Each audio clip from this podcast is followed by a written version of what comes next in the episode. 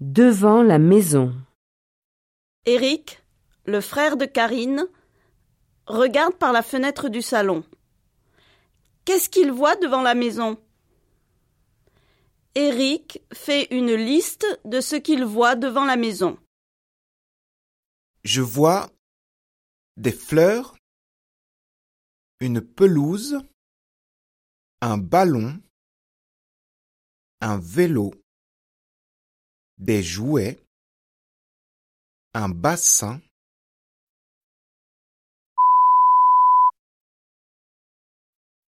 une niche, un arbre, une balançoire, une voiture, une moto, un camion.